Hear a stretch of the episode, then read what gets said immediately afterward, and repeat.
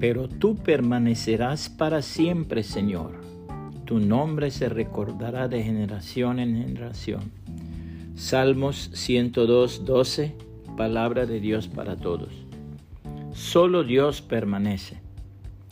Hacía muchos años que en una región de Inglaterra existía una granja que había pertenecido a la misma familia por varias generaciones. Por fin vinieron los años de penuria y la familia tuvo que desprenderse de todo. El anciano que se vio en tal necesidad era un cristiano probado y cuando vendió en remate todos los muebles, regresó a la casa, se sentó sobre una caja vieja y comenzó a recorrer con la mirada los salones y cuartos que alcanzaba a ver. De pronto exclamó, gracias a Dios hay algo que nos queda todavía. Olvidaron llevarlo y aunque quisieran, no podrían hacerlo. Esto decía mientras miraba que en la parte superior del marco de la puerta principal el primer dueño de la casa había hecho grabar con elegancia las palabras de la Biblia. Señor, tú permaneces para siempre.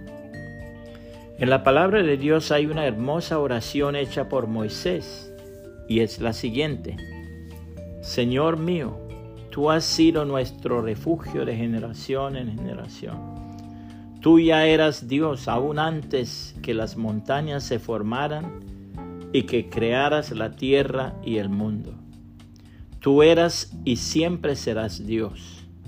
Tú traes a los seres humanos al mundo y los conviertes en polvo de nuevo.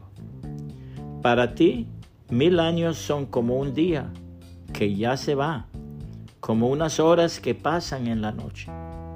Siembras a los seres humanos cada año, de mañana brotan como la hierba la hierba crece en la mañana y por la tarde se seca y muere.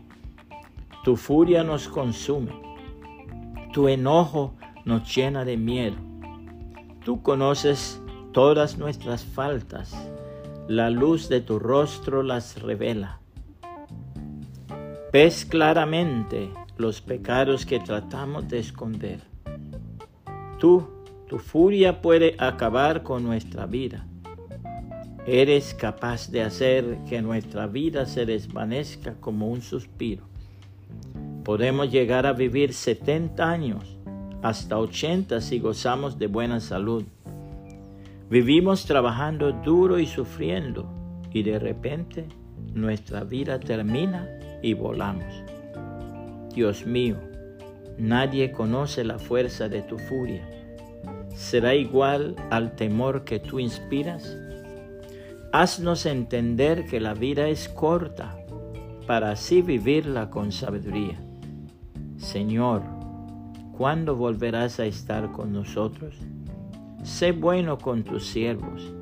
Llénanos de tu fiel amor cada mañana y nosotros siempre nos alegraremos y cantaremos. Danos tantos años de alegría, así como nos diste de aflicción Deja que tus siervos vean las maravillas que tú puedes hacer por ellos y permite que sus hijos vean tu gloria. Que nuestro Dios y Señor sea bueno con nosotros, que nos envíe ayuda. Sí, ayúdanos en lo que hacemos. Salmos 90, 1 al 17, palabra de Dios para todos.